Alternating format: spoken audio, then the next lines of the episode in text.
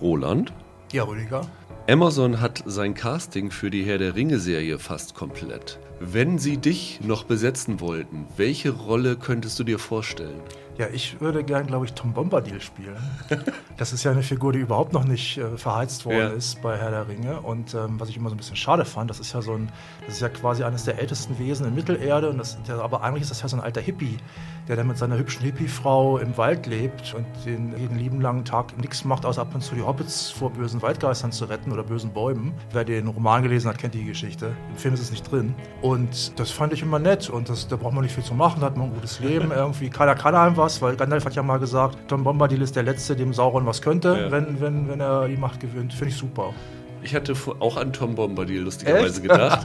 Hab dann seine Beschreibung durchgeguckt, Ja. weil ich es nicht mehr genau Ja. wusste. Und da stand irgendwie, dass er ein bisschen größer als ein Hobbit ist Ja. und ein bisschen stämmiger ist. Dann dachte ich, naja, vielleicht nicht ganz so. Und ich habe die ganze Zeit überlegt, oh, wen kannst, wen kannst du Mhm. da spielen? Und hatte dann erst gedacht, naja, Hobbits, da habe ich zu, zu wenig lockige Haare für. Hm, Und An Füßen. und für einen Zwerg habe ich zu wenig Bartwuchs, das Mhm. kann ich auch nicht hinkriegen. Und dann habe ich mich an die Herr der Ringe Filme zurückerinnert und dachte so, Elrond, Ja. 6000 Jahre alt, Ja. ähm, Schönes Haus. schönes Haus, gespielt von äh, Agent Smith, damals Mhm. hier, Hugo Weaving, der auch nicht so viel mehr Haare hatte als ich. Mhm. Dachte ich so ein bisschen Hair Extension und so, den könnte ich auch noch spielen. Ja, Ich könnte ja. mir sogar vorstellen, da der 6000 Jahre alt ist und Ja. die ähm, Amazon-Serie ja vor den Herr der Ringe Filmen spielen soll, dass er da tatsächlich auch äh. Stimmt. stattfindet. Das Ja, wäre ja. für mich die Wahl, wo ich es Ja. mir vorstelle. Der Tom Bombadil findet da ja auch schon statt. Ja. Der ist ja immer da. Ja. Also, wenn ihr uns hört, Amazon, Ja, gebt uns genau. eine Chance.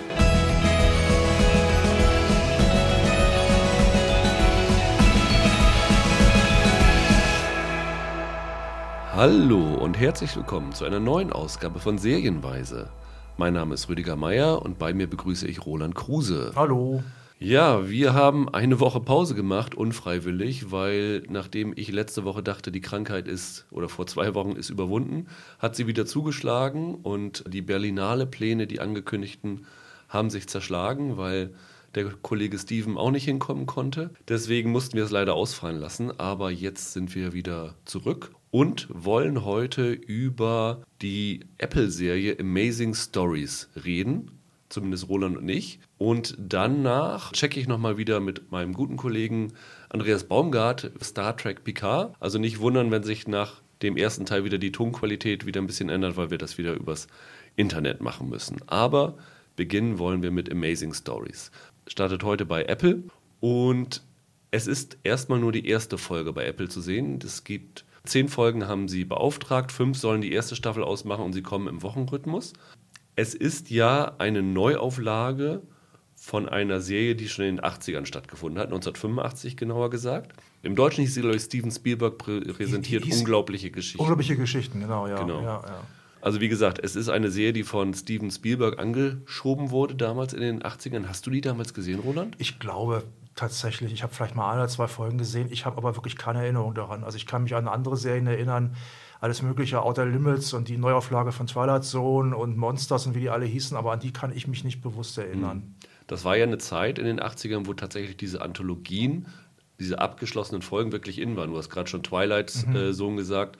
Ich glaube, in den USA liefen die damals sogar gegeneinander, die beiden. Mhm, Ich hatte auch ehrlich gesagt nichts davon mitbekommen bis heute nicht und habe dann tatsächlich jetzt in der Vorbereitung auf diesen Podcast mir zumindest mal zwei Episoden angeschaut, die einen ganz guten Ruf haben Ja, habe ich auch gemacht. und äh, fand das echt ganz interessant, weil ich fand, die hat sich gar nicht so schlecht gehalten. Ja, also welche, welche hast du gesehen? Hast du auch The Mission und Genau. die, die, die Family Dog gesehen? Genau, die beiden habe ich auch auch gesehen.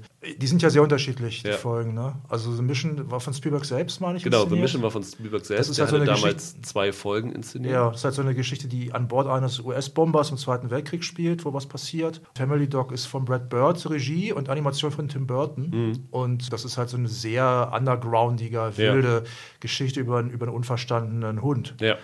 Also ich muss ganz ehrlich sagen, die beiden sind okay. Ich habe aber auch gedacht, die gelten ja auch so als, als Highlights. Ja, ja. ne? Es gibt noch ein paar andere, die halt einen ganz guten Ruf haben. Aber ich habe dann auch so ein bisschen gedacht, na, wenn das schon die Besten sind. Ja. Also ähm, schlecht sind sie nicht. Wir können ja vielleicht mal gleich den Vergleich ziehen mit der Ja. neuen Folge. Also Oh Mann, es ey. gibt komischerweise oder nicht komischerweise, aber Apple hat nur die erste Folge auch für Kritiker Ja. zur Verfügung gestellt und auch sehr, sehr spät. Also die erste Folge ist, glaube ich, erst seit Montag für in, in einem Screening Room gewesen. Wir wissen also nicht, wie es weitergeht. Wir müssen uns wirklich jetzt nur auf die erste Folge beziehen. Aber da Apple diese Serie damals, als sie diesen Service angekündigt haben, hatten sie ja Spielberg auf der Bühne, der dann irgendwie groß seine Rede gehalten hat, wie toll Apple ist und sowas alles. Das hatte ja schon irgendwie eine hohe Priorität und ich würde schon mal erwarten, dass sie die beste Folge an den Anfang stellen. Man kann nur hoffen, dass das nicht, dass das Ja. nicht so ist. Ne? Und äh, wie ihr schon hört, waren wir von der ersten Folge nicht besonders angetan. Also die Folge heißt The Cellar im Englischen, wahrscheinlich im Deutschen einfach der Keller, ja. ist eine Geschichte, die tatsächlich so einen übernatürlichen Touch hat. Die ganzen Amazing Stories, die hatten ja so einen Sci-Fi, Fantasy, teilweise Horror-Einschlag. Ich meine, das ist auch so, wenn man so die groben Inhaltsangaben der ersten fünf Folgen sich durchliest, in diese Richtung will jetzt auch diese neue Serie gehen. Und hier geht es darum, dass ein junger Mann, gespielt von Dylan O'Brien aus The Maze Runner, zusammen mit seinem Bruder ein altes Farmhaus renovieren soll. Sein Bruder ist irgendwie, hat einen eigenen Betrieb und der von Dylan O'Brien gespielte, der Hill geht ihm zur Hand und sein Ja. Bruder will ihn dazu bringen, dass er mit ihm gemeinsam eine Firma aufmacht. Völlig unwichtig für die Geschichte, weil es geht eigentlich darum, dass dann irgendwann ein Tornado ausbricht. Der, der Dylan O'Brien geht in den Sturmkeller. Also sie haben, der, dieses Haus hat so einen, so einen Tornadokeller. Also eigentlich will er da eine Sicherung irgendwie wieder reinschrauben. Ne? Also der, ich glaube, der Sicherung, ich glaube, da fällt eine Sicherung raus und dann geht er in den Keller während dieses Sturms Ja. und, und will da diese, will geht, sucht den Sicherungskasten. Genau. Während er da unten ist, fällt der Luftdruck komplett ab, seine Ohren klingen dadurch und als er wieder äh, zu sich kommt, ist er plötzlich 100 Jahre in die Vergangenheit gereist und trifft dort in dem Haus eine junge Frau, die kurz vor der Hochzeit steht. Genau. Das ist so die, die grobe Inhaltsangabe. Dass der, Blut, dass, Der- der, der, dass der Luftdruck sinkt, weiß man übrigens, weil da ein Barometer an der Wand hängt. Genau. Ja. Dann versucht er natürlich zurückzukommen in seine Zeit. Er verliebt sich natürlich auch in diese junge Frau, gespielt von Victoria Pedretti, die man aus der zweiten Staffel von You kennt, wo sie das Stalking-Opfer war. Und ich habe diese Folge gesehen, das sind so 50 Minuten, Ja. und dachte, mein Gott, ist das belanglos. Ich habe gedacht, ich habe mich so gelangweilt. Also, ich hab, also, mein erster, also mein Gedanke war wirklich schon, also nach einer, ich weiß nicht, nach einer halben Stunde oder so habe ich spätestens habe ich gedacht, also wir machen ja am Ende des Jahres immer so eine Flop-Liste Ja. auch und ich habe gedacht, da habe ich ja schon mal was für die Shitlist. Also das war echt nicht gut. Ja, und man, man fragt sich auch, was soll das Ganze? Also, ähm, die, die Geschichte ist wirklich bizarr simpel. Ja. Die Wendungen in Anführungsstrichen kann man alle komplett Ja, vorhersehen. ja. Und was mich ehrlich gesagt am allermeisten geschockt hat, ist, dass ich gelesen habe, dass jede dieser Folgen angeblich 5 Millionen Dollar kosten Das soll. sieht man überhaupt nicht. Und du fragst Null. dich, haben die da Drogen für gekauft? Ja, oder wahrscheinlich. Da haben die wahrscheinlich die Produzenten sich Drogen reingepfiffen. Also das ist ich weiß es nicht. da weiß man wirklich gar nicht, was, was das soll. Und das so als erstes Ding zu geben und nachdem Apple ja nun, ich sag mal, mit den Serien eigentlich noch keinen so richtigen Hit gelandet Ja. hat.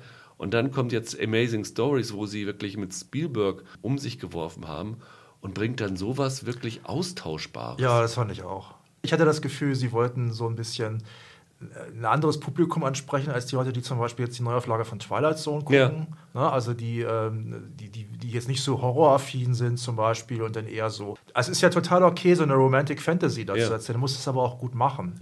Also ich habe ja hinterher ziemlich schnell gesch äh, dann dir geschrieben, ähm, was, war das, was war das für ein Quatsch? Und dann hast du dir auch geguckt und hast ja gesagt, das ist Outlander Light. Und dann habe ich Ja. gesagt, ja, aber Outlander war sexy. Ja. Und ähm, also das hier ist überhaupt nichts. der Basisplot erinnert schon an Outlander. Ne? Ja, es, ja, ja, geht das schon stimmt, an die das ganze. Geschichte. Ja. Aber es passiert halt auch nichts wirklich Dramatisches. Das ist ja das Nö. Interessante. Ne? Ja, sie tun immer so. Ja. Also dann geht die Musik, also die Figuren verhalten sich auch völlig lächerlich, Ja. ehrlich gesagt. Also einerseits ist es total vorhersehbar, gleichzeitig ist es aber auch völlig absurd, weil äh, der kommt, der kommt da irgendwie an und dann ratzfatz verknallt er sich in diese Frau und sie sich in ihn und sie will Jazzsängerin werden und dann äh, es ist, es auch so seltsam, auch, es funktioniert auch überhaupt nicht, weil zum Beispiel auch der Mann, den sie heiraten soll, da habe ich immer gedacht, das ist ja eigentlich ganz nett. der Typ. Der tut ihr ja eigentlich überhaupt nichts. Der ist freundlich und der hat zwei nette Kinder, ist freundlich zu ihr. Und das Einzige, wenn der mal, wenn der mal stinkig wird, ist, wenn er merkt, dass aus Eifersucht, dass sie halt einen anderen Typen hat. Das findet mhm. er natürlich nicht so gut. Aber das funktioniert halt hinten und vorne nicht. Nee. Gemacht wurde die Folge übrigens von Chris Long als Regisseur, der noch nicht wirklich, also mhm. er hat einiges gemacht, aber ich mal so, er hat noch nicht so einen richtigen Namen für sich gemacht. Mhm. Also das bekannteste, was er gemacht hat, war, er hat das Finale für The Americans gedreht okay. und er war bei so einer Handvoll Gilmore Girls Folgenregisseur. Das ist so das, was mir so herausgestochen ist in seiner auf seiner IMDb-Seite. Ja, ich war ein bisschen überrascht, was die Autorin ist ja kein so unbeschriebenes Blatt. Ja. Diese Jessica Scharzer oder Scharzer. Mhm. Die ähm, hat zwar unter anderem dieses flaue Dirty Dancing Remake geschrieben, das Drehbuch, ja. aber sie hat auch zum Beispiel geschrieben ähm, Nur ein kleiner Gefallen. Das war eine ganz ordentliche Thriller-Komödie von Paul Feig, die auch ganz gut besprochen worden ja. ist. Und ich habe die auch gesehen, ich fand die auch nicht schlecht, mit Blake Lively und Anna Kendrick. Die, also das war schon eine relativ originelle Geschichte. Und da hätte ich auch, der hätte ich auch ein bisschen mehr zugetraut. Ja. Das, was in dieser Geschichte passiert, in diesen 50 Minuten, das hätte man eigentlich in 25 Auf Minuten erzählen Fall. können. Und das ist wirklich erstaunlich. Also wir, wir reden ja immer davon, mach die Serien kürzer, ja. wenn du hier irgendwie 10 Folgen, a 60 Minuten hast oder so. Normalerweise kannst du es immer in 8 Folgen erzählen. Aber dass man wirklich bei einer Serie, die eine abgeschlossene Folge hat, die mit rund 50 Minuten ja wirklich nicht lang ist, das Gefühl hat, die ist trotzdem noch doppelt so lang. Also das ist wirklich ganz, Leistung. ganz schlimm. Tatsächlich würde ich gerne mehr Folgen sehen, ja. einfach um zu sehen, ob die auch so schlecht sind. Ja. Also es ist im Grunde Hate-Watching in dem Fall, muss ich jetzt sagen. Also ich würde mich auch freuen, wenn die besser sind, weil ich, also viel schlechter können sie eigentlich nicht sein. Ja. Das war jetzt echt, hätte, also schlechter wäre es nur, wenn einer noch die Kamera hätte fallen lassen oder sowas. Das ist ähm, wirklich Käse. Und wenn du dir diese anderen fünf Folgen, also die anderen vier Folgen dann durchguckst, mhm.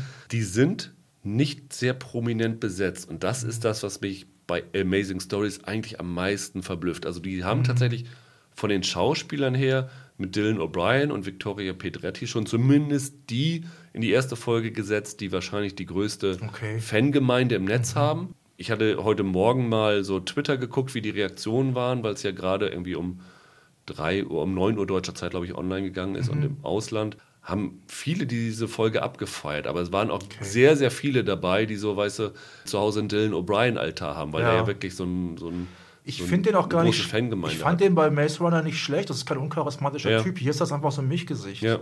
Ähm, Milchgesicht mit Vollbart. Mit Vollbart, ja. Und wenn du die anderen guckst, also das prominenteste ist noch in der Folge 4, ist es glaube ich, spielt Josh Holloway von mhm. Lost mit, der mhm. hat aber seine größte Zeit auch schon hinter sich. Ja, in die dritte Folge ist noch relativ interessant, weil das die letzte Rolle von Robert Forster ist, mhm. aus Jackie Brown, der ja, mhm. ich glaube, letztes Jahr ja. verstorben mhm. ist. Und darstellermäßig war es das eigentlich fast schon als bekannten Namen. Mhm. Edward Burns ist in der zweiten Folge noch dabei.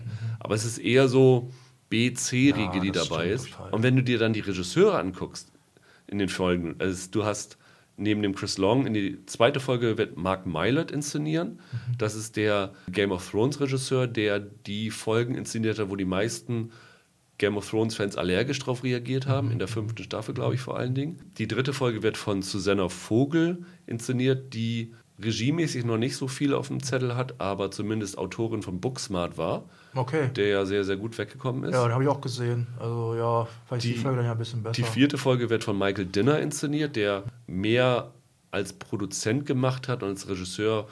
Das bekannteste war für mich so wunderbare Jahre, jede Menge Folgen, also auch schon länger her. Und die fünfte hat Sylvan White gemacht, Regisseur von Slender Man. Der war ja richtig Der scheiße. war ja richtig schlecht. Ja, also das ist auch schlecht. schon mal schlimm. Und das ist das, was mich an Amazing Stories eigentlich am meisten erinnert, was mir vorher auch ehrlich gesagt schon Angst gemacht hat. Mhm. Wenn du dir diese alte Serie anguckst und natürlich muss man immer noch dazu sagen, wir sehen das jetzt aus der heutigen ja. Sicht. Und es waren da Leute dabei, also zum Beispiel die The Mission-Folge, ja. die wir geguckt haben, da waren Kiefer Sutherland ja. und Kevin Costner dabei. Als sie das damals gedreht haben, war Costner gerade so ein Rising Star, der mhm. hatte gerade Fandango und Silverado gedreht, war aber noch nicht so eine große Nummer. Und Kiefer Sutherland war auch am Beginn seiner Karriere. Ja, ja. Also das muss man immer relativieren. Aber wenn du dir die Regisseure anguckst, die dabei waren, das ist wirklich ein Who is Who. Also ich lese mal nur mal vor, was mir hier so auffällt. Steven Spielberg hat in der ersten Staffel zwei Folgen inszeniert. Äh, Peter Hyams hat danach jetzt ziemlich bekannte Actionfilme gedreht. Ja.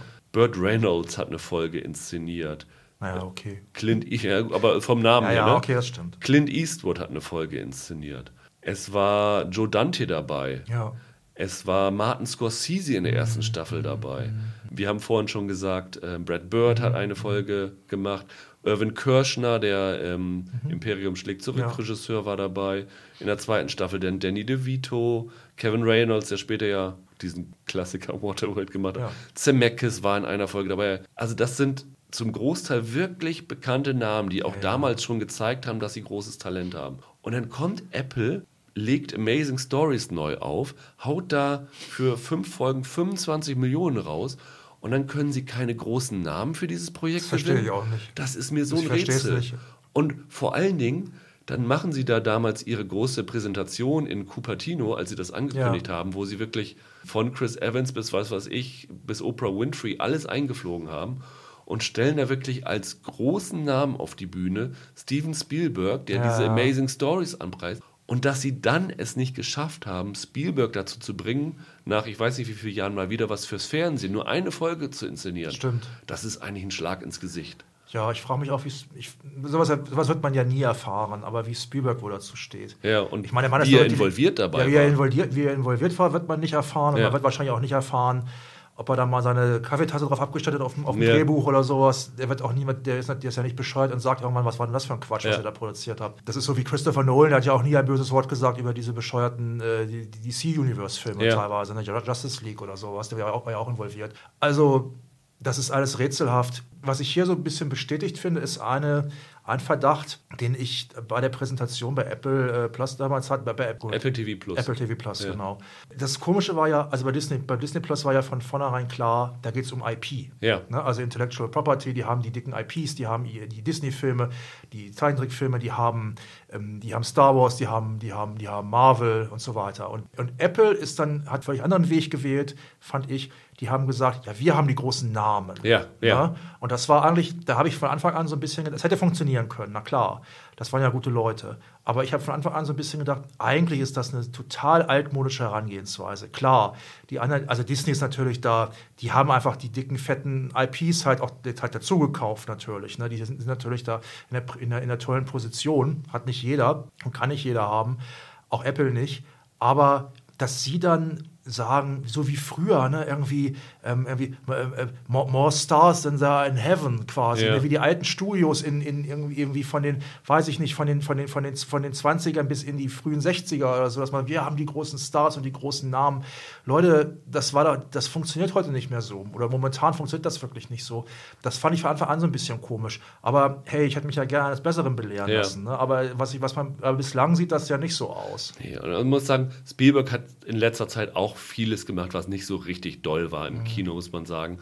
Aber Ja, aber so wenn, käsig, so käsig wenn der da eine. Folge inszeniert hätte, das wäre Ja. einfach besser gewesen. Und das, das Erstaunliche ist halt auch, wie bieder diese erste Folge in jeder Hinsicht inszeniert ist. Also auch was so Kamera Ja, angeht. ja. Ich komme wieder auf, auf diese Folge The Mission zurück von Spielberg damals. Die geht los mit einem Flugzeug, das auf dem Flugplatz steht und ein Nebel drunter. Und die Kamera, das wirkte fast wie ein One-Shot am Anfang. Die Mhm. Kamera geht zurück und die ganze Szenerie spielt sich das ab. Und was in den ersten zwei Minuten da abläuft, war inszenatorisch besser als alles, Ja, was ja, in dieser ersten Folge stimmt, war. das stimmt. Und dann fragst du dich, ey, bitte, holt doch jemanden rein, der sich damit auskennt, ein großer Name. Also ihr habt die Kohle dafür. Also wenn mir einer erzählen würde, das ist so eine völlig belanglose Folge aus einer völlig vergessenen Serie aus den frühen 80ern, Ja. sage ich mal. Okay, jetzt Amazing Stories war auch Mitte der 80er dann schon. Aber wo man nie von gehört hat, von irgendeinem total belanglosen Regisseur oder sowas. Okay, er war jetzt ja auch kein großer Ja. Regisseur.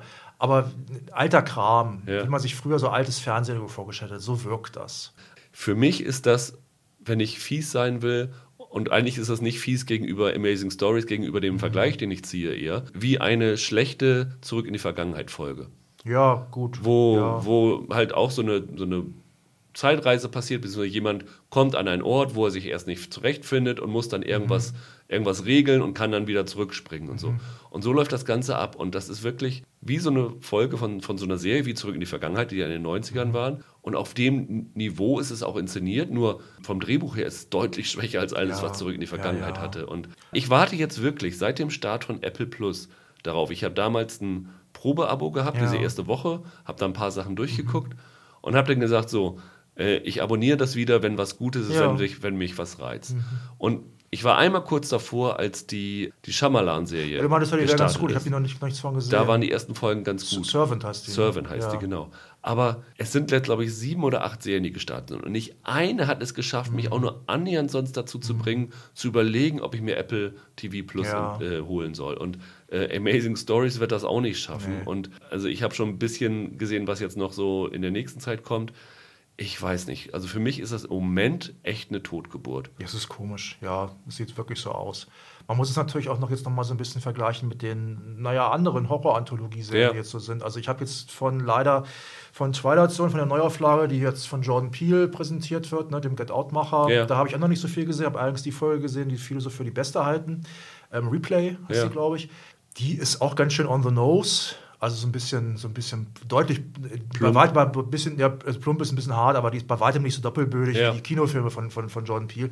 Die ist aber mitreißend und stylisch und, und okay. Deutlich besser. Die hat von der Optik her, hat die teilweise Kinoqualität und nicht wie dieser, wie dieser ähm, Käse. Da werde ich mir auch de- definitiv noch mehr von angucken. Dann kommt ja demnächst, da habe ich jetzt einen Trailer gesehen, den fand ich sehr schön. Von, ähm, das meine mein ich bei Amazon Prime, dieses, dieses Tales from the Loop Ja, ja, kommt. genau. Die sieht, da sieht der Trailer zumindest sehr hübsch aus. Das ist ja nach diesen ähm, diesen, ja, diesen, diesen quasi Gemäldebüchern von Ja. so einem schwedischen, glaube ich, Illustrator. Der, hat- der, hat sich, der hat sich da so eine eigene Welt zusammenfantasiert. Das sieht sehr nett aus. Das geht auch in so eine, fast in so eine Amazing Stories-Richtung eigentlich. Das Mhm. sieht auch nicht nach, nach, nach reinem Horror jetzt aus. Das ist eher so eine, äh, auf den ersten Blick vergleichsweise freundliche Science-Fiction-Welt. Das sieht, tot- da wirkt der Trailer sehr gut. Und, und Letz, dann, letztendlich ist der Vergleich, in dem sich all diese Serien messen Ist Black müssen, ist Black Mirror. Black Mirror, ja. Und okay, die letzte Staffel von Black Mirror war echt kein großer Wurf. alle, alle Folgen in der letzten Staffel von Black Mirror sind trotzdem besser genau, als diese Folge. genau, das Ja. wollte ich auch sagen. Und das ist wirklich fatal Ja, für ja. ähm, Amazing Das Stories. stimmt. Und es ist ja, es ist ja auch noch geplant eine Del Toro-Serie. Ja, Dieses genau. äh, hier 10 After Midnight, glaube Ja. ich, heißt die. Da Ja. war ich ein bisschen erstaunt. Ich habe heute noch mal geguckt. Da ist es so ein bisschen still drum geworden. Da, die letzte News ist da irgendwie von 2018, ein bisschen strange. Soll bei Netflix kommen. Ja. Ja, also die, viel schlechter kann das ja nicht, Nee. kann das nicht werden alles. ja, also wenn die nächsten vier Folgen doch noch besser Ja. sein sollten, man reinguckt, dann kann man nochmal sich das revidieren. Aber von dem, was wir bisher gesehen haben, äh, lohnt es sich nicht, Mhm. dafür ein Abo abzuschließen. Man fragt sich dann, wenn die, besser, wenn die wirklich besser sein sollten, fragt man sich wirklich, warum ist das denn nicht an Anfang gestellt Ja, worden? ja, Haben die alle genau. geschlafen da? Dann soll es das für Amazing Stories gewesen sein. Und ich danke dir und Ja. wir sprechen dann gleich mit Andreas. Macht's gut, tschüss. Dann begrüße ich jetzt Andreas Baumgart bei mir. Hallo Andreas. Hi Rüdiger. Ja, wir haben ja vor vier Wochen oder so über die ersten drei Folgen von Star Ja, Trek stimmt. Picard geredet und äh, hatten ja versprochen, dass wir dann ab und zu mal wieder reinkommen. Und ich dachte, das ist jetzt eigentlich ein ganz guter Zeitpunkt, weil wir jetzt drei Folgen vor Ende der Staffel sind und in der letzten Folge die große, das große Wiedersehen mit Riker hatten und der Trailer andeutete für die nächste Folge, dass jetzt ab der nächsten Woche dann die groß, das große Actionfinale scheinbar beginnt. Von daher können wir jetzt nochmal vielleicht unsere Meinung revidieren oder bestätigen, die wir nach den ersten drei Folgen hatten. Ähm, Wer es damals nicht gehört hat, wir waren beide recht positiv gestimmt, ne? Kann man so sagen, ja. Da war natürlich auch wieder viel das Prinzip Hoffnung drin. Also ich dachte, dass da einfach jetzt viel Potenzial ist für so eine, für eine große epische Geschichte. Hoffnung nicht ganz erfüllt, ne? Ja, das klingt äh, ernüchtert, aber Ja. ich muss tatsächlich zugeben, dass ich auch, sehr euphorisch war ich ja auch nicht, aber von den hohen Erwartungen bin ich tatsächlich auch ein bisschen abgerückt. Woran hat's bei dir denn so Also gelegen? erstmal war das so, ich fand, die ersten drei Folgen waren ja schon langsam, aber Ja. ich fand es ganz gut, weil der Fokus ganz klar auf Picard lag. Es gab halt diese Verschwörungsgeschichte, klar, man braucht halt auch einen Spannungsbogen, aber es war jetzt einfach, es hat sich viel Zeit gelassen mit Picard, das war schon mal gut. Und ich dachte, die nutzen das jetzt einfach, um einfach diese Figur jetzt nochmal so richtig zu erden und äh, von mit allen Facetten zu zeigen und erzählen wirklich eine komplexe Geschichte, die auch irgendwie äh, in dieses Jahrhundert passt. Und jetzt habe ich aber das Gefühl, die erzählen im gleichen Stil wie 1990 Science Fiction. Ja. Und als ich die vierte Folge gesehen habe, dachte ich schon, oh oh, und dann kam die fünfte Folge. Ich will jetzt nicht vorgreifen und dachte ich, das kann echt nicht deren Ernst sein. Und die Folge 6 hat mich dann wieder ein bisschen versöhnt. Ich fand die Folge 6 ist bislang die beste. Da haben wir tatsächlich fast den gleichen Verlauf, wie wir die Serie Ja, gesehen haben, ja. weil, also wir haben ja die ersten drei gesehen und dann war ja sozusagen, wo wir gedacht haben, jetzt kommt die Crew zusammen, jetzt geht so das Weltraumabenteuer ja. los. Und dann kam diese vierte Folge und die fand ich so öde, muss ich ja, mal so knallhart sagen. Ja, das muss man auch. Es war wirklich so, äh, wie, wie Picard da schon auf diesem Planeten landete, äh, mit den, das, das hatte irgendwie so den Flair von so einem Tex-Mex-Städtchen mit armen Menschen und dann tauchte da, gibt es im Star Trek-Kanon eigentlich diese Kampfnonnen? Weil ich, das klingt wie eine Idee von Monty Python ein bisschen, deswegen ja. dachte ich, naja, und da dachte ich, ja, okay, und dann kam aber dieser Legolas-Verschnitt da auch noch da ins Spiel und. Mit, also wir, ich hab's, ich weiß nicht, hast du es auf Deutsch gesehen? Gesehen immer? Ich habe es jetzt am Ende auf Deutsch geguckt, ja. Ich habe es ja weiter im Original geguckt, weil ich so angefangen hatte. Und im Original hat er einen fetten australischen Akzent. Und wenn du dann so einen Romulaner mit australischem ja. Akzent reden hörst, dann denkst du, was ist denn hier los? Ja, okay, das ist glaube ich auch noch kein ganz großer, ne?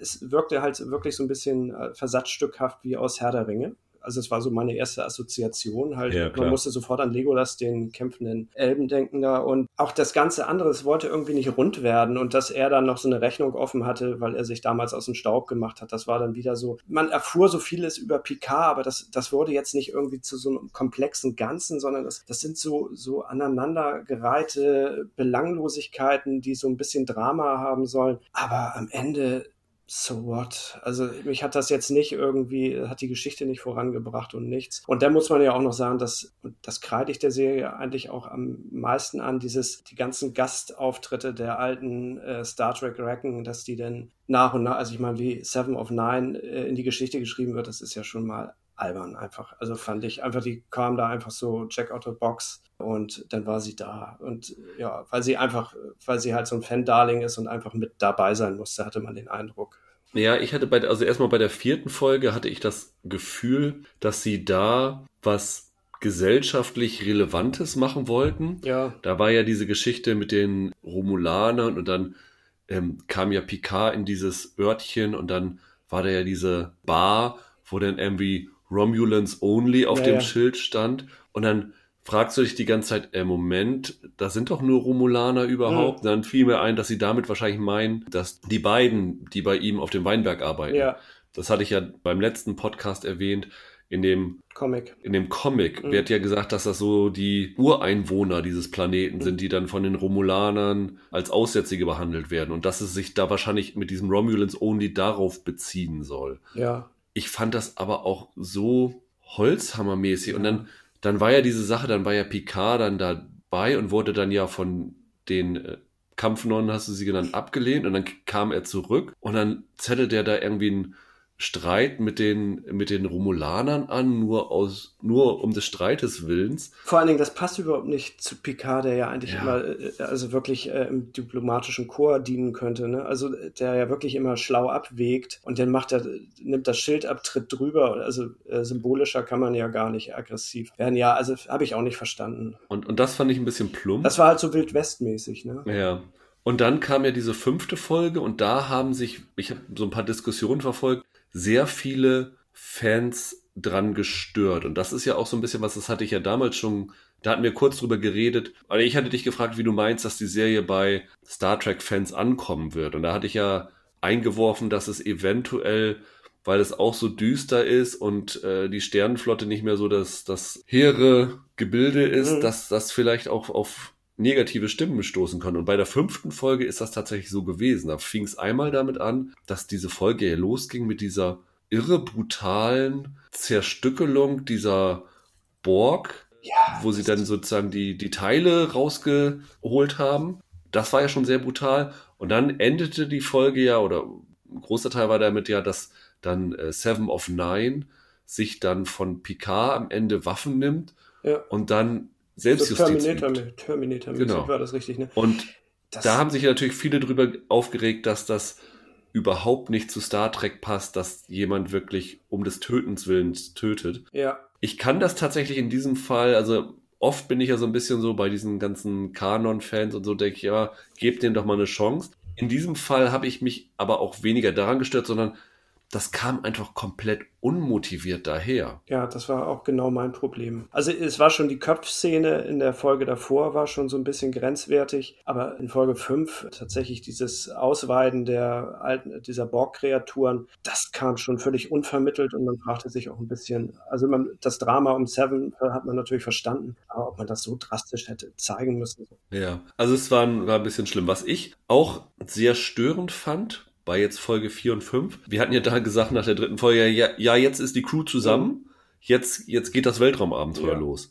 Und dann da hatte ich die Folge 4 und 5 ja. gesehen, habe ich gedacht, jetzt sammeln sie immer noch ja. Crewmitglieder ein. Dann, dann, kam in der ähm, vierten Folge dieser Elnor dazu, dieser Romulaner-Kämpfer. Und dann kam in der fünften Folge auf einmal Seven of Nine, die sich dann ja nach der Folge wieder verabschiedet hat, was mich auch ehrlich gesagt total überrascht hat, weil ich war ja in London zu diesem Interviewtag und da war auch Jerry oh. Ryan mhm. dabei. Und da dachtest du, okay, die ist ein festes, großes Mitglied dieser Serie. Und dann taucht sie einmal kurz in Folge 5 auf. Dann ist sie wieder Folge 6 und 7 weg. In Folge 8 soll sie nochmal kommen, ne? Ja. Aber das fand ich auch so absurd. Ja. Und es war halt auch sehr unmotiviert. Also sie kam halt aus dem Nichts und verschwand wieder. Der Witz ist, man hätte die ganze Geschichte um Picard auch ohne diese Seven of Nine Geschichte bislang ja. erzählen können. Es sei denn, sie haben hinten nachher noch was, dass sie wieder die Geschichte rund machen. Aber ich fand, das war eigentlich wirklich reingequetscht. Dann war in dieser Folge ja auch noch, ähm, wo dann Picard und diese Verkleidung. Seven of Nine in dieses Free Cloud sind und dann wie so ein Holodeck-Ausflug ver verkleidet ja. ist. Und dann kam dann Picard ich weiß nicht, wie hat er im, im Deutschen gesprochen? Er hat äh, so einen leichten französischen Akzent, hatte er, glaube ich. Ja, das hat er im, im Englischen ja. äh, auch das gehabt. War, ich meine, das war wirklich albern. Ne? Ich habe mich echt gefragt, ob die zum Karneval ausgestrahlt Also das, das ist wirklich äh, Star Trek 90er Jahre. Da hätte man noch sagen können, okay, ja, es, ihr wolltet auch mal so ein bisschen lustig sein und ist ja ganz charmant. Aber heute kann man sowas echt nicht mehr machen. Hast du damals Indiana Jones und der letzte Kreuzzug ja. gesehen? Es gibt doch diese eine Szene, wo Indy in dieses Schloss kommt, äh, Schloss Brunwald. Und dann gibt er sich doch als ein schottischer Lord aus, der irgendwie die Wandteppiche angucken will. Und dann hat er so ein Typ, der mit deutschem Akzent spricht. This is indeed a castle and we have many tapestries. But if you are a Scottish Lord, then I am Mickey Mouse. Und genauso kam mir Picard in dieser Szene vor. Ich kann mir auch nicht vorstellen, dass der sich wirklich wohlgefühlt hat, da jetzt den Affen zu spielen. Also so, äh, dafür, ich meine, gut, auf der anderen Seite heißt es ja, dass Patrick Stewart da wahnsinnig involviert ist mit in die Produktion. Aber hm. ich ich weiß nicht. Auf jeden Fall waren das, fand ich, die beiden Tiefpunkte. Äh, also Folge 5 war für mich der absolute Tiefpunkt. Ich glaube, Folge 4 hat der Michael Chabin oder Chabin äh, geschrieben und die Folge 5 die Bayer, ne? Aber es sind beides irgendwie lausig geschriebene Folgen. Und beide sind von beide sind von Frakes inszeniert worden. Ja, beide worden. sind von Frakes inszeniert worden, genau. Na gut, aber also es war wirklich so, da war ich kurz davor zu sagen, nö, also sie schließt von der Erzählweise, schließt sie wirklich an The Next Generation an. Aber man darf einfach nicht vergessen, dass wirklich 30 Jahre vergangen sind und sich einfach auch erzählerisch auch in der Science Fiction ja einiges getan hat. Und gut, Discovery ist daran gescheitert, düsterer und abgründiger zu werden, aber sie hatten einfach auch keine gute Geschichte. Aber ich hatte jetzt bei Picard wirklich das Gefühl, dass sie die Figur stärker, also den Charakter stärker zeichnen, ihn auch mehr brechen, aber er ist ja im Prinzip ist er ja so eine Heiligenfigur. Ne? Er wusste immer alles und wollte immer die Welt retten und alle anderen haben ihn nicht verstanden. Und jetzt versucht er wieder die Welt zu retten. Und das ist irgendwie so ein bisschen, also das, da fehlen die Brüche und die da ist irgendwie nichts, was, was das so ein bisschen interessanter machen könnte. Ich meine, die Serie heißt ja Star Trek Picard. Ja. Und alleine vom Titel rechtfertigt das ja schon, dass man sich auf ihn konzentriert. Finde ich absolut gut. Aber ich habe tatsächlich, wenn ich jetzt so diese Folgen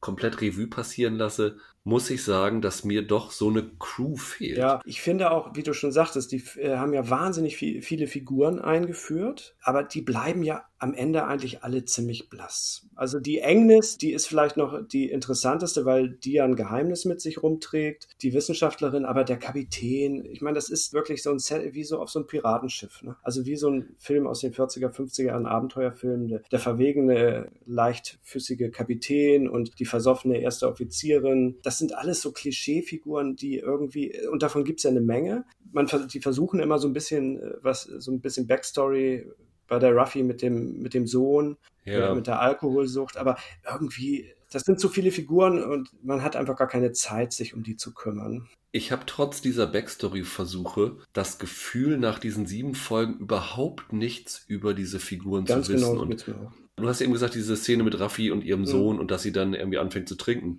in der nächsten Folge ist alles wieder Ja. vorbei. Ja. Also dann, da sitzt sie wieder ganz normal am Steuer. Ich finde das echt schwierig. Und ich, für mich kommt, also mir kommt Picard jetzt so vor, als ob das ein Road-Movie ist, Ja. bei dem Picard unterwegs ist. Und die Figuren, die er da trifft, die haben irgendwie alle genau eine Funktion. Also die, die bringen ihn irgendwie in eine Richtung oder machen irgendwas. Und es, es wirkt halt alles so kalkuliert. ne? Also dieser, dieser Elrond, der da eingeführt wird, der kommt dann auf einmal an und dann ist er wieder eine ganze Mhm. Folge Ja. weg, da wird er komplett vergessen. Und dann merkst du einmal, ah, für, die, für, diesen, äh, für diese Szene auf dem Borg Cube Mhm. braucht man ihn, um irgendwie eine Rettung Genau. da und durchzuführen. Zack, ist er Aber da. Es ist wirklich ein bisschen, also es ist nicht gut geschrieben. Das muss man einfach sagen. nee, und also ich finde es echt ein bisschen strange. Und auch diese, du hast eben gesagt, Agnes gefällt dir am besten, aber ich finde zum Beispiel diese, dieses Geheimnis, das sie in sich trägt, was ja jetzt in der siebten Folge ja relativ offenbart worden ja, dass sie ist. anscheinend ja auch nur in der Lüge aufgesessen ist. ne? Also das ist alles ziemlich Das ist schwach. Auch wieder schwach. Und ich fand sie,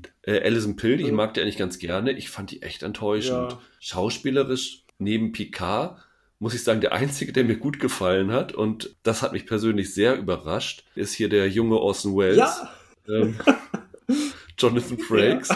Vielleicht habe ich es falsch in, in, in Erinnerung, aber bei Next Generation war der für mich eher so ein blass, ne? stocksteifer Typ, der nicht wirklich was Ja. konnte. Und ich fand ihn hier richtig herzlich und Der hat im, Al im Prinzip ist er jetzt die Vaterfigur, ne? Das dachte ja, ich und heute so. ich fand den echt überzeugend. Ja, Wir reden jetzt von der heutigen Folge. Trotzdem, äh, der Hammer fand ich die Folge jetzt nicht. Also sie ist für mich wieder Nee. gegen Folge 6 doch wieder deutlich abgestunken. Das ist diese, diese Balance, Ja. die sie machen und die sie nicht ganz hinkriegen, dass sie einerseits eine neue, moderne Geschichte erzählen wollen, Ja.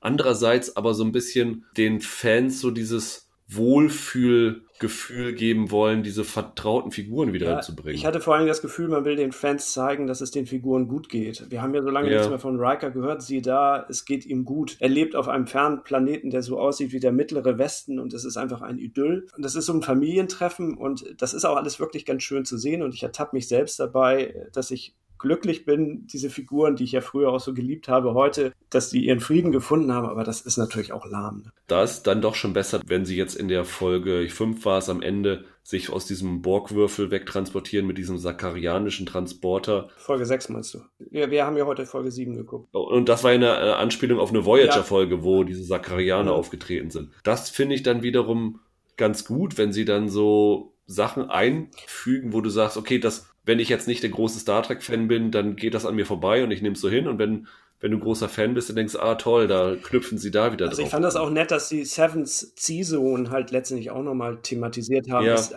nur das war dann plötzlich so, so hoppla hopp. Plötzlich war der schon Opfer, wurde ausgeweitet und dann war er schon wieder tot. Und das war dann einfach auch zu wenig, um äh, an die alten Geschichten anzuknüpfen. Ne? Also das ist so ein bisschen, dass man das einfach ausschlachtet, im Prinzip so das von früher. Aber das mit dem Transporter hat mir auch ganz gut gefallen, dass da so ein bisschen Altes drinsteckt. Aber wie du schon sagst, man muss es nicht wissen. Aber wenn man es weiß, freut man sich. Und ich muss sagen, ich bin auch enttäuscht von dem romulanischen Gegenspieler. Ja, der dort erst die Soji dann manipuliert und sie dann verfolgt. Und also Stand jetzt ist ja, dass er hinter denen her war und jetzt im Moment den Anschluss verloren hat. der erinnert mich ja immer an Spock aus Discovery irgendwie. Ja, das ist ja. ganz furchtbar. Ich habe da immer, ich muss immer zweimal hingucken, bis ich dann kapiere, ah, das ist ja nicht Spock. Also es sind ein paar schöne Wohlfühlmomente drin, viel Fanservice, aber die Geschichte will noch nicht so richtig funktionieren. Ja. Das Beste war, als er dann Soji dann seinen echten Namen gesagt hat. Mhm. Und dann sagt er, mein echter Name ist Ryan. Es klingt, als ob jemand irgendwie gesagt oh, lass ihn auch doch Ryan nennen und lass uns da irgendwie das wie Romulanisch klingt. Es ist so, so blöd. Ich bin echt enttäuscht, muss ich sagen, von den Drehbüchern. Und ich Mhm. habe das ehrlich gesagt nicht erwartet, dass das mein Problem sein werde, weil Michael Chabon habe ich eigentlich mehr von erwartet, dass er das vernünftig rüberbringen kann. Und dass es jetzt so hoppla Mhm. hopp irgendwie geschrieben ist und wirklich auch solche Tiefpunkte hat, das fand ich echt enttäuschend. Wie man wollte es anscheinend allen recht machen. Das ist wieder das große Problem. Und man, ich hatte auch gedacht, das hatten wir auch gesagt, dass über die zehn Folgen einfach so eine epische, geschlossene Geschichte erzählt, was ja eigentlich auch ein guter Rahmen ist, zehn Folgen. Ich meine, Netflix zeigt es ja immer wieder, dass man in zehn Folgen wunderbare Geschichten erzählen kann. Aber sie kriegen einfach überhaupt keinen Klimax in die ganze Geschichte. Ja, und dann kommt schon wieder was ganz anderes. Und es bringt, nichts bringt die Geschichte richtig voran. Aber es gibt auch wirklich keine Brüche. Es gibt die Figuren sind ziemlich eindeutig, ziemlich holzschnitzhaft. Es gibt keine Überraschung. Es ist alles, was du siehst, hast das Gefühl, das hast du schon tausendmal gesehen. Und es ist nichts, äh, was dich überrascht und was irgendwie Spannung erzeugt. Das Problem ist, es ist so ein uninspirierter Mischmasch, der nicht genau weiß, mhm. was er will. Und ich glaube, wenn sie sich konsequent für die eine oder die andere Sache entschieden hätten, wäre es besser ja. gewesen. Sie hätten ja sagen können, okay, wir machen doch wieder Standalone-Folgen. Und dann kann man auch so eine ja. lustige Holodeck-Folge ja. wie mit dem Ding einstreuen. Oder wir sagen, wir machen konsequent jetzt eine, eine Geschichte, die mit einem roten Faden erzählt ist, ohne Sentimentalitäten reinzubringen. Das hätte auch funktionieren können. Aber dieses immer rausgerissen werden, weil sie jetzt Seven of Nine einbringen wollen, weil sie jetzt Riker nochmal reinbringen wollen, weil sie den Yu nochmal mhm. irgendwie in der Folge würdigen wollen. Das macht es nicht nee. gut. Du hast wirklich jede Folge auch eine andere Zusammensetzung der Crew. Und ja. es kommt irgendwie kein Fluss in diese Serie rein. Und das ist ein Problem. Das hatten ich. wir ja damals schon immer bei Discovery so gesagt. Äh, Enterprise war immer dann am besten, wenn die Geschichte auf der Brücke spielte. Dann mhm. gab es halt, da hatte jeder äh, sein, seine Aufgabe. Es gab, man warf sich die Dialoge halt so zu. Und das hatte immer eine super Dynamik bei Star Trek. Und das fehlt. Also ich muss sagen, ich gucke es nicht mit Widerwillen. Das muss ich nochmal dazu sagen. Also ich gucke das immer noch gerne weiter. Ich bin auch tatsächlich gespannt, wie sie das jetzt zu Ende bringen, die letzten drei Folgen, weil sie ja dann auch eine zweite Staffel schon genehmigt haben. Ob sie sozusagen die erste Staffel dann abschließend machen oder ob sie diese Geschichte weitererzählen wollen. Vielleicht wäre es ganz gut, wenn sie diese Geschichte mit der ersten Staffel beenden und dann mit der zweiten irgendwie was Neues aufbauen. Vielleicht machen sie es sogar wie bei Discovery, dass dann auf einmal am Ende der ersten Staffel die Enterprise auftaucht oder so, weil ich bin mir ziemlich sicher, dass die noch irgendwie in den letzten drei Folgen ja. irgendwie eine Rolle spielen okay, wird. Okay, ich bin mal gespannt. Aber ich habe mir also diese grundsätzliche Frage gestellt, ob man heute keine Star Trek-Serie mehr machen kann. Weil es gelingt ja irgendwie nicht so richtig. Doch, ich, ich glaube, das kann ja, man. Ja, aber warum Nur gelingt ich, es nicht? Warum ist. Weil sie versuchen, etwas reinzubringen, was Star Trek vielleicht nicht ist. Ja ich habe jetzt Gerüchte gehört, dass Discovery wohl nach der dritten Staffel eingestellt werden soll. Das ist noch nicht offiziell, aber im Netz wird kolportiert von irgendwelchen, die angeblich Insider-Wissen haben wollen, dass die Crew gehen durfte und dass die Sets jetzt demnächst abgerissen mhm. werden und dass das dann nach drei Staffeln vorbei ist. Und alle, die Discovery gesehen haben, die zweite Staffel, uns eingeschlossen, wir haben gesagt, wie toll ist das mit dem Ensign Mount und der, und der Crew dieser Retro-Gesichte. Ja. Wenn das der Höhepunkt dieser zwei neuen Star Trek-Serien ist mhm. und der halt wirklich klassisches Retro-Star Trek ist, dann sollte man vielleicht auch versuchen, einfach eine klassische Retro-Serie zu machen mit Folgen der Woche, von mir aus auch mit Doppelfolgen oder drei Folgen, äh, die eine Handlung abdecken und dann dann geht's weiter. Vielleicht ist das dann doch der Weg, wie es funktionieren Ja, wird. das wäre für mich das auch. Ich habe damals ja schon gesagt, lass äh, Petitionen starten, dass es die Christopher Pike Serie gibt. Das ja. war wirklich, äh, das war das Highlight von Discovery und auch wirklich vieles, äh, was man zuletzt von Star Trek gesehen hat, war nicht mehr so gut wie das. Dann ja. lass uns in drei Wochen nochmal sprechen, wenn die erste Staffel vorbei ist. Also wir äh, verabschieden uns jetzt wenig hoffnungsvoll, aber vielleicht werden wir noch ein bisschen überrascht, dass noch ein bisschen was im Petto ist. Also auf jeden Fall, äh, schlimmer kann es nicht werden. Das glaube ich nicht.